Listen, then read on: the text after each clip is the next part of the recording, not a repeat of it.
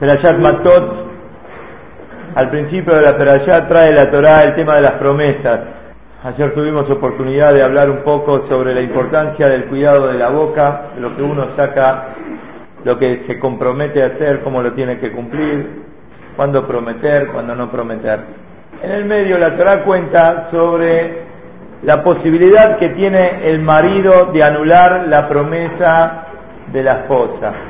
La esposa prometió algo, dice la Torah, en el día que el marido escuchó la promesa de la esposa, tiene posibilidad de anularle la promesa. dice la Gemara Masejet Nazir.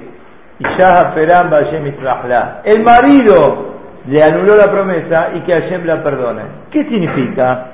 Si el marido le anuló la promesa, ¿por qué Hashem la tiene que perdonar? ¿De qué está hablando la Torah?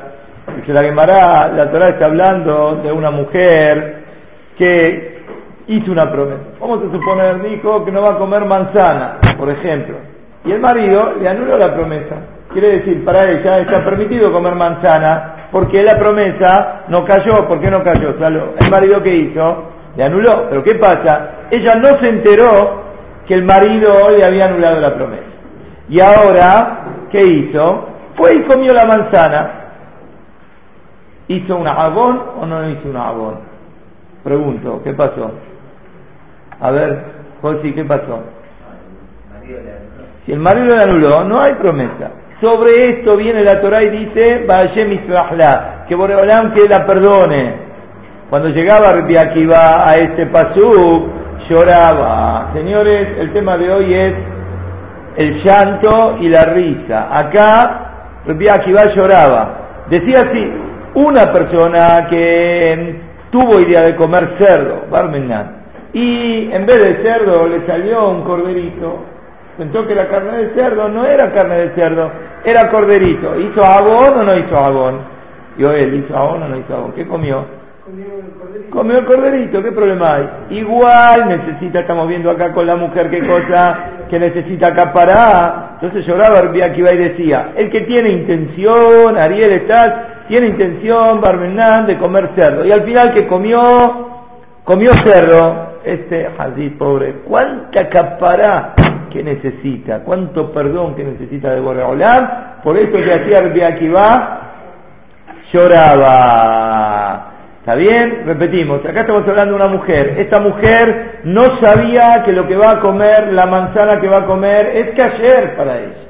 ¿Por qué es cayer? Porque el marido le anuló la promesa. Pero ella pensaba que ella prometió y entonces la manzana no la puede comer. No sabe lo que le hizo el marido.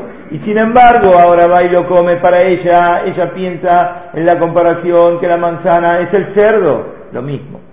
Y sin embargo, la manzana que comió era el corderito, porque la mujer le había, el padre le había anulado. Y sin embargo, viene la Torah y te dice, que Boreolam la perdone. Lloraba Rabbi Akiva. Rabbi Akiva tenía claro por qué hay que llorar y por qué hay que reír. Rabbi Akiva decía, se llora cuando hay que un agón, cuando hay no solamente un agón, cerca que la persona está de un agón, pensó nada más en hacer un agón. Que hacía, había que llorar. Y cuenta acá un más muy lindo sobre el Hafez Hayim. Cuenta sobre el Hafez Hayim. Una vez fue citado por un tribunal Goy. ¿Por qué? Porque había un Bajur de la Yeshiva que había sido acusado de espionaje por el gobierno.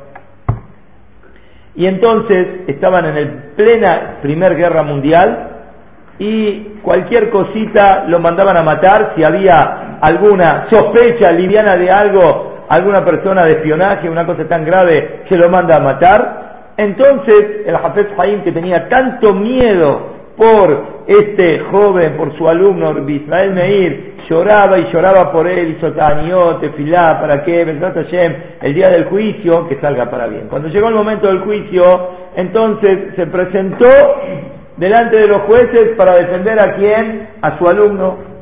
Con la voz muy tranquila le dijo a, los jueces, señores jueces, ustedes tienen que saber que este Bajur lo único que hace es sentarse a estudiar de la mañana a la noche, no tiene absolutamente nada que ver con temas de espionaje. Y si quieren ustedes, estoy dispuesto a jurarles que este joven no tiene nada que ver con espionaje, nada, nada, nada que ver. Un testimonio muy especial del Hafez Hayim.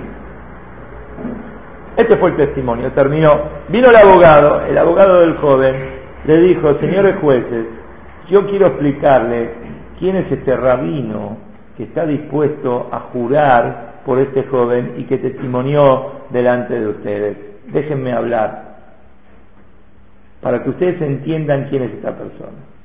Empieza a contar, le voy a contar una anécdota, dice el abogado. Una vez cuando el Rab estaba en la terminal de ómnibus o de trenes, que estaba en aquel lugar, vino un ladrón y le robó la valija y salió corriendo.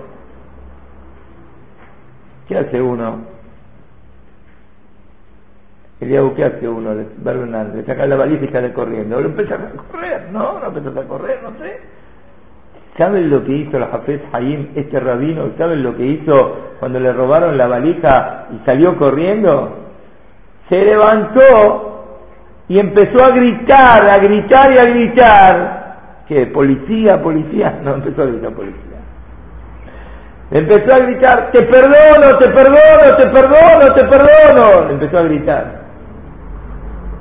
Los jueces empezaron a reír, como nos reímos un poco nosotros. ¿Qué es esto? Te perdono.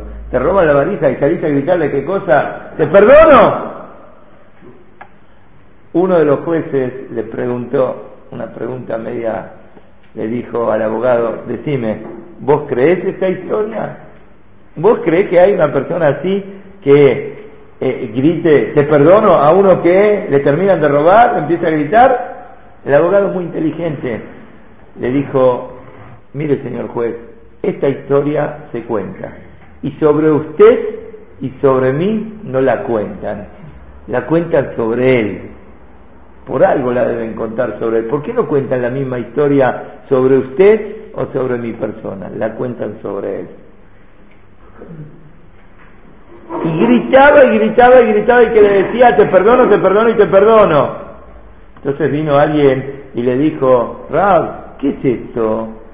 Está bien, usted lo quiere perdonar, perdónelo, pero no hace falta que le grite y que el otro se entere que qué, que lo perdonó. Le dijo, no, ¿sabes lo que pasa? Yo te voy a explicar, ¿sabes lo que pasó acá? Dice, no solamente lo quiero perdonar de que no robe, porque si yo lo perdono, lo perdono. Quería también que no esté incluido con aquella persona que quiso comer hazir, que quiso comer cerdo y le salió qué cosa, el corderito. ¿Entiende qué está pasando acá? ¿Qué pasa acá? Si él no sabe, el ladrón que fue perdonado, va a estar siempre comiendo cerdo, la verdad, va a creer que está comiendo cerdo con la valija esta que está robada, pero en realidad, ¿qué pasó? Para él, ¿qué es esta valija? Es el corderito, porque el rabio había que perdonado. Dijo, no quiero ni siquiera que eso tenga. Que esté seguro y que sepa positivamente que yo lo perdoné.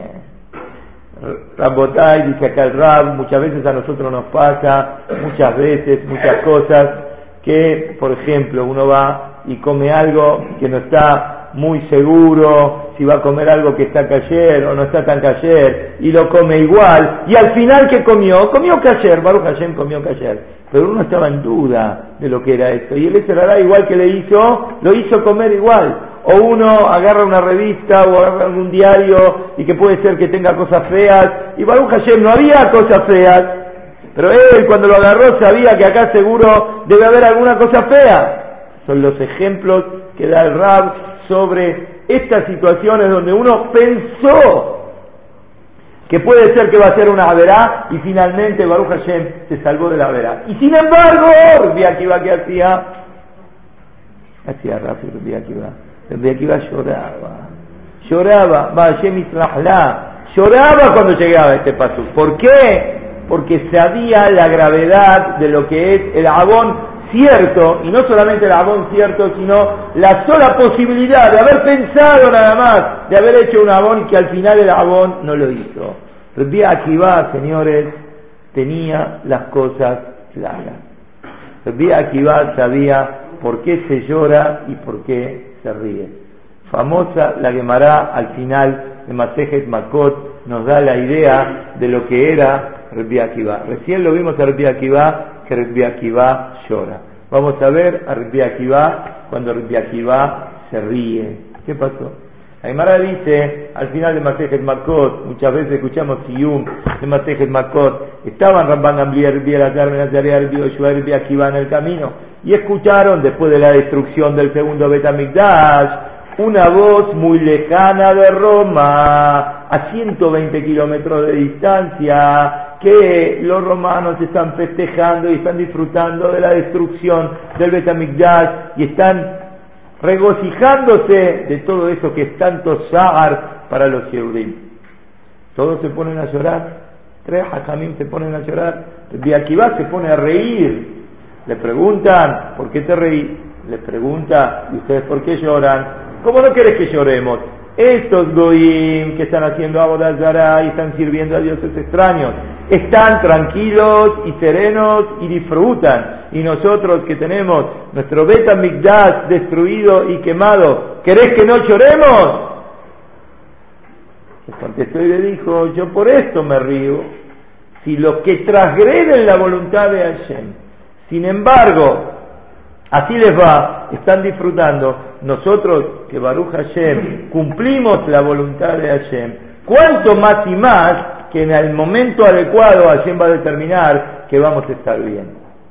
¿Qué es esto? Esta es la famosa discusión que hay entre Saddik Berrablo y Rasha Betoblo.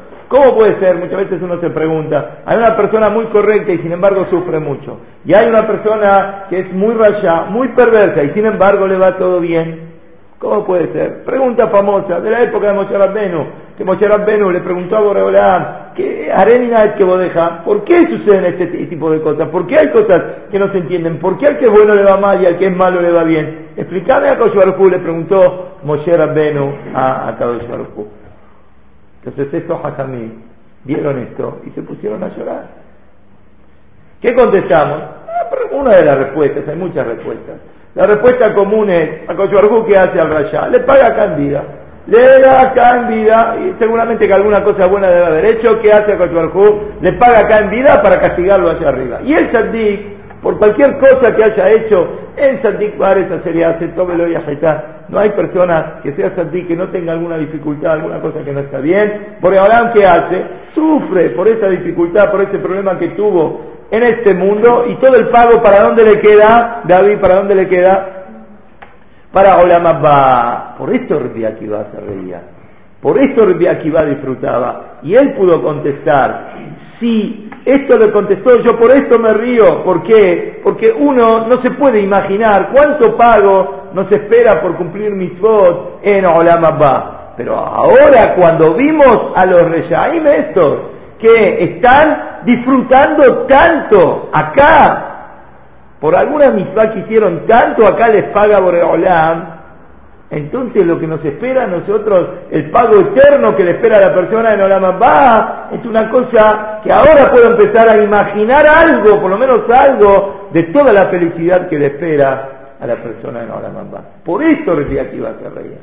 Mirá vos cómo la óptica es distinta.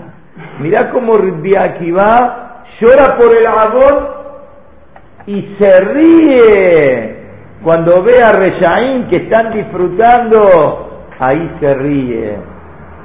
¿Por qué? Porque él tiene las cosas claras de qué es lo bueno para la persona y qué es lo malo para la persona. Pero la Gemara no termina acá. La Gemara sigue con un segundo más. Shupa Mahatit la Gemara. Otra vez otro más. ¿Qué pasó? Estaban subiendo a Jerusalén, llegaron a Arasofim, un lugar donde se puede ver la destrucción del Betamigdash, rasgaron sus ropas todos estos hajamim, llegaron a Arabbait, al pleno lugar del Betamigdash, vieron un zorro que salía del Kodesh HaKodashim, el lugar más sagrado del Betamigdash. Todos se pusieron a llorar. Otra vez, Dani, aquí va a hace.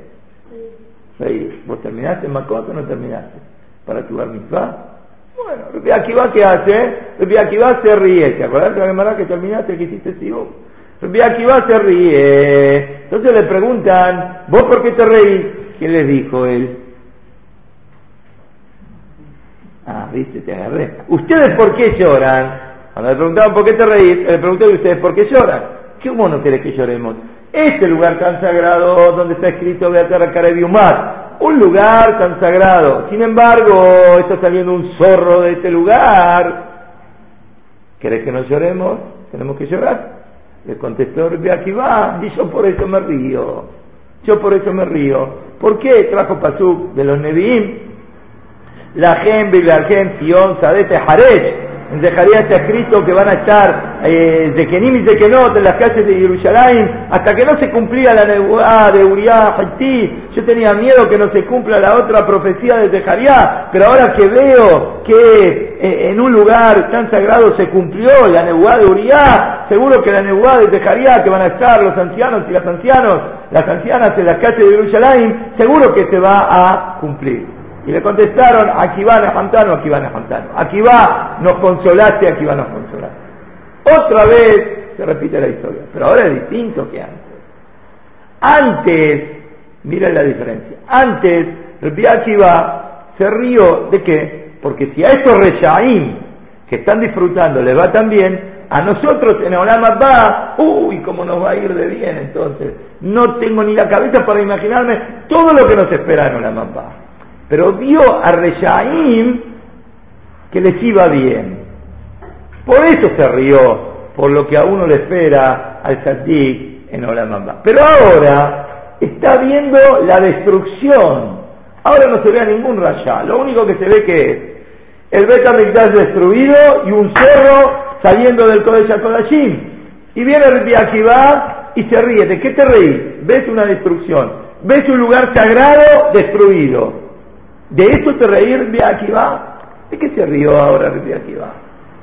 ¿Entiende la pregunta? Explica acá el Rab. Toda la vida de la persona es una lucha constante entre el sentimiento y la cabeza. Vos pensás una cosa, pero tu Yeserará te lleva para otro lado. Hay que luchar contra el Yeserará. Sabés una cosa, pero por más que sabés, cuando llega el momento de la prueba, ¿qué pasa? Uno cae. Todos sabemos que existe Gehinam, que existe Gan Eden, y que toda la vida nuestra eterna depende de lo que hagamos en este Olam. Todos sabemos. Pero sin embargo, cuando llega el momento de la prueba, por más que uno sabe qué pasa, uno a veces que tropieza. Viene la Torah y te dice, veía la Yoma, el de la abeja. Vas a saber hoy y lo vas a meter dentro de tu corazón. No basta con saber las cosas, saber todos sabemos, todos sabemos. Todos sabemos que no se puede ir a lugares de tumba, que no se puede ir a una playa mixta, que no se puede ver televisión. Todos sabemos un montón de cosas. Que no se puede hacer vitutora, que tenemos que estudiar como corre. Todos sabemos un montón de cosas. Que hay que venir a tefilá temprano.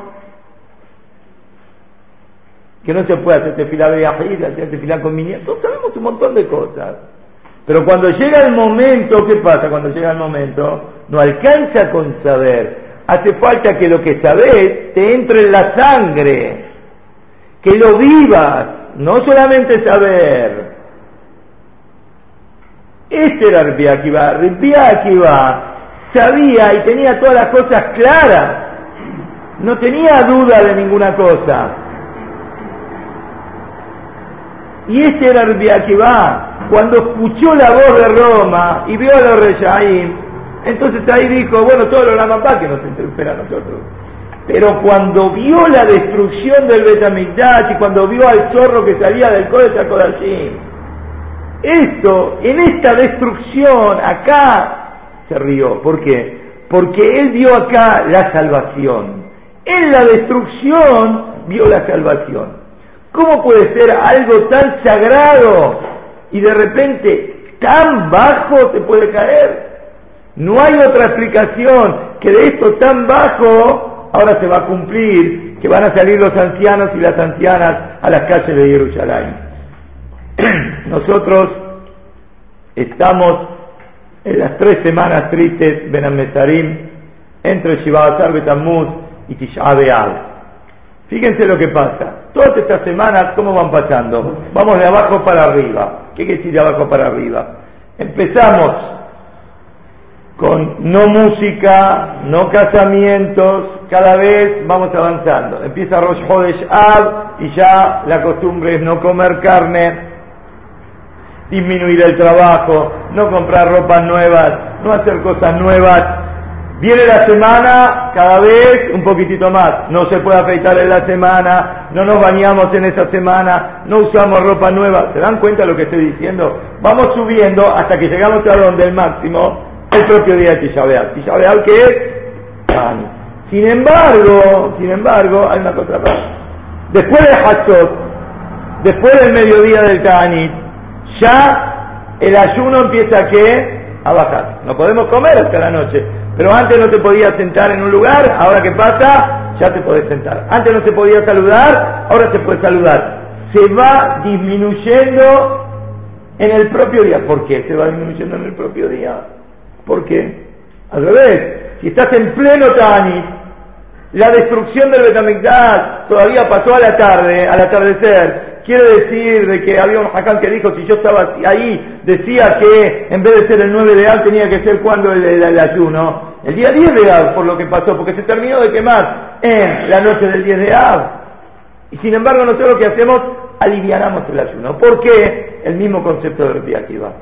Rabbi Akiva dijo, de la destrucción, yo en la destrucción veo la salvación. ¿Cómo? ¿Dónde voy a ver la destrucción? Dicen Vale Musar, había una vez un pintor que estaba pintando un paisaje, estaba arriba de una montaña y estaba pintando un paisaje. Estaba pintando, le salió una pintura extraordinaria. Se quedó tan anonadado de lo que hizo, tan contento de lo que hizo, que lo vio y empezó a dar pasos para atrás para mirar bien y comparar el paisaje con la pintura que él había hecho. Estaba tan concentrado en lo que estaba haciendo que empezó a caminar para atrás y no se dio cuenta que atrás que tenía un precipicio. Y empieza a caminar y hay una persona de lejos que lo ve, que este pobre pintor, ¿dónde va a ir a parar? Va a ir a parar abajo de todo. Grita, no pasa nada. No lo escucha. ¿Cómo no lo escucha? Está tan concentrado en lo que está mirando que no se da cuenta de lo que está pasando. De repente agarra una piedra, ¡pa! Rompe la pintura de lejos. El pintor que venía caminando para atrás, cuando ve que rompe la pintura, ¿qué hace? Se para. Cuando se para, mira para atrás, tenía un pasito más donde iba a parar. Iba a parar al fondo del todo. Esto es el Jorbán. Akadosh Barujú, ¿qué hizo? Akadosh Barujú mandó a los Nevi'im adviertan a Israel, grítenle, están haciendo a esto se va a parar a lo peor de lo peor de lo peor, va a terminar a Israel con esto, a Israel no. ¿Qué hace el Derrama su furia sobre dónde? Sobre las piedras, sobre la, el Betamigdash, sobre la construcción del Betamigdash. Esto es lo que se destruye. Se destruye la pintura en el ejemplo, pero a Israel está Jaime Am Israel está vivo. Y esto es lo que vio Rabbi Akiva. Esto es lo que entendió Rabbi Akiva en este momento que ve el Shual, que ve al zorro que sale del Kodesh Kodashim. Todos ustedes están llorando, sí, seguro, lloramos por la destrucción del Betamigdash. Pero yo en este llanto, para mí es alegría. ¿Por qué? Porque todavía está la posibilidad de la Teshuvah, todavía está la posibilidad que quedamos en pie y que podemos salir adelante. Y esto es, ahora me doy cuenta, si vi algo tan grave que sucedió que salió un zorro de ahí, tengo la claridad de ver en la destrucción la construcción. ¿Cómo se va a construir el Betamigdash? Y por eso mi motivo de alegría. Akiva tenía las cosas claras. Sabía cuándo se reía y cuándo había que llorar. Nosotros muchas veces en la vida confundimos. A veces creemos que la alegría que es el de Sanut, de Barim Betelín, cosas que no tienen sentido. Este es el placer de la vida. Y a veces nos confundimos. Esto no es así. La verdadera, el verdadero sentido de la vida. Uno Baruch Hashem puede hacer una misma, por eso me río. Y Bernán, los Averot son el Jorbán. La destrucción de la persona son los Abonot. O como lloraba Rabbi Akiva, ¿por qué lloraba Rabbi Akiva? Rabbi Akiva lloraba cuando hubo nada más un pensamiento de hacer una voz que no se concretó. que Boreolam la perdone a esa mujer. Primer mase de el eco de Roma, cómo se escuchaba, cómo los reyes disfrutaban. Rabbi Akiva que hacía, se reía. Segundo más, cuando el shual, cuando el zorro salía del Kodesh HaKodashim, todos lloraban, Rabbi Akiva se reía. Tercer más. En Maramase que Sanedrín muy conocida. Cuando se enfermó Rabbi Eliezer, entraron los alumnos a visitarlo. Les dijo, por él mismo estaba diciendo Rabbi Eliezer, estoy sufriendo mucho en esta enfermedad antes de irme del mundo. Rabbi Eliezer, como un Sefer Torah, estaba sufriendo. Empezaron todos a llorar, todos los alumnos empezaron a llorar. Rabbi Akiva otra vez, Rabbi Akiva, ¿qué hacía el señor Calo? ¿Qué hacía Rabbi Akiva? Se reía, se reía, ¿qué te pasa? ¿Por qué ustedes están llorando? Porque vos te reís. ¿Cómo? Estamos llorando. Sefer Torah Sharu y Besar, ¿en qué? Sefer Torah, Rabbi Eliezer, un Sefer Torah caminando, está sufriendo, lo vemos a Rabbi Eliezer que está sufriendo, ¿querés que no lloremos? Estamos llorando. Le contestó Rabbi Akiva y le dijo, por eso yo me río, señor y usted, por eso yo me río. ¿Por qué me río? Todo tiempo que yo leía a Rabbi que el vino de él no se avinagraba y que su lino no se arruinaba y que su aceite no se descomponía y que su miel también estaba todo muy bien. Decía, capaz que Cochuarcú le está pagando acá en vida a Rivieri todo lo que él hizo y entonces le está pagando acá. Ahora que lo veo revive Samar, que él está sufriendo, ahora estoy contento. Otra vez Rivi Akiva. Rivi Akiva tenía las cosas claras. Rivi Akiva sabía el circuito de su maestro Rivi sabía lo que era Rabbi y sabía todo el pago que le, espera en Olamabá, pero por el otro lado veía que Rabbi Eliezer iba todo bien en la vida de él. Pero ahora que lo vio que está sufriendo, lo que todos lloraban, él se reía. ¿Por qué? Otra vez. Porque Rabbi Akiva no solamente creía que existe el Olamabá, sabía que existe el Olamabá sabía, palpaba las cosas. Una cosa es saber, uy, sí, vamos a hacer mitzvot y seguramente después vamos a tener mucho pago en la Todos sabemos.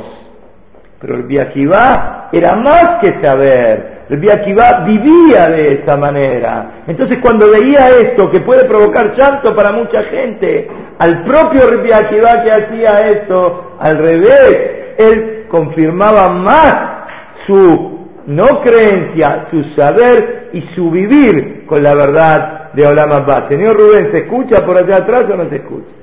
Terminamos con la muerte de Rabbi Akiva. Mira cómo fue la muerte de Rabbi Akiva. Rabbi Akiva, uno de los que los romanos lo matan cuando llega el momento de la muerte de Rabbi Akiva, una muerte muy dolorosa. Era el momento de Kerial Shema y estaban Berbenan rasgándole la piel con hierro, con látigos de hierro, y él recibía Kabbalato al Shamayim.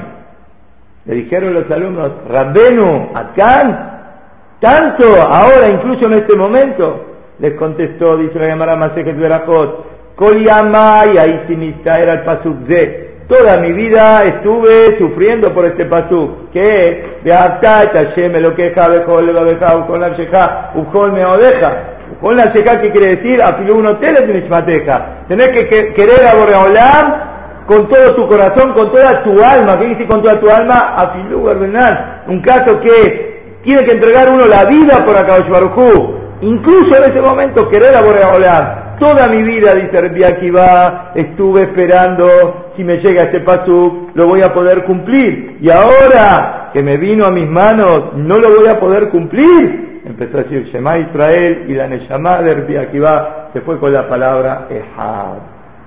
Ahí se fue la Neshama de Rabbi Akiva. Mirá Rabbi Akiva como a la categoría que llegó. Mirá lo que era Rabbi Akiva que tenía las cosas claras. Claro, es muy fácil o relativamente fácil hablar cuando uno ve el problema en el otro, cuando ve al zorro que sale, cuando ve a los Reshaim que están disfrutando, cuando ve al Eliezer que está sufriendo, Rabbi ¿qué hacía? Se reía, estaba contento. Pero ahora le tocó en carne propia, ahora le tocó a él. Y una cosa es la teoría y otra cosa es la práctica. Cuando a uno, Barbenán, le toca en la carne propia, a ver cuál va a ser la reacción de Akiva. ¿Cuál fue Mordejai la reacción de Rebbi Akiva? Afiló un hotel en la cheja, estoy esperando esto, estoy esperando el momento que pueda entregar mi vida en nombre de Borreolán. Y estoy contento de entregar mi vida de esta manera por Borreolán. Mirá cómo Rebbi Akiva tenía las cosas claras. Cuándo hay que llorar y cuándo hay que reír. ¿Cuándo lloró Rabbi? Este Rabbi que se alegró con el zorro, que se alegró con los romanos que están disfrutando, que se alegró con el sufrimiento de Rabbi sabía ver bien las cosas y que incluso en el último momento de la vida de él, ¿qué hacía Rabbi? Estaba disfrutando de su último momento. ¿Por qué? Porque tiene dejud de poder cumplir la misma de entregar la vida para Kosh ¿Cuándo llegaba Rabbi Akiva? Señor ¿cuándo llegaba Rabbi Akiva? Vaya la Que Boreolanda perdone a esa mujer que, que, que va a comer Cayer y ella está pensando que está comiendo Taref. Que Boreolanda perdone. ¿Por qué la perdone? Si no comió Taref, el solo hecho de haber pensado que estoy comiendo Taref y sigo comiendo Taref. Es cacher, te salvaste. Llorá, llorá, que Boreolán te perdone. Lloraba Akiva. Este es el mensaje que nos tiene que quedar en estas semanas, saber qué es lo que vale en la vida, qué son las cosas que realmente merecen reír por ellas, disfrutar de las mitzvot, entregarte por las mitzvot, te sacrificaste, es difícil, y hay un problema, doble pago tenés, triple pago, una mitzvah que hace uno con Sahar equivale a cuánto, a 100, dice la Emara, 100 sin Sahar. ¿Cuánto, cuánto, cuánto es lo que la persona tiene que entregarse y cumplir? Y ese es el motivo verdadero de la alegría y de la risa. Y los abonot, los abonot son el Jorban. Estamos en la semana de la destrucción del Betamikdash, o entrando a Rosh Hodesh Av, todavía no llegamos, estamos entrando esta semana que viene a Rosh Hodesh Av, tenemos que saber que el Jorban, la destrucción, son los abonot.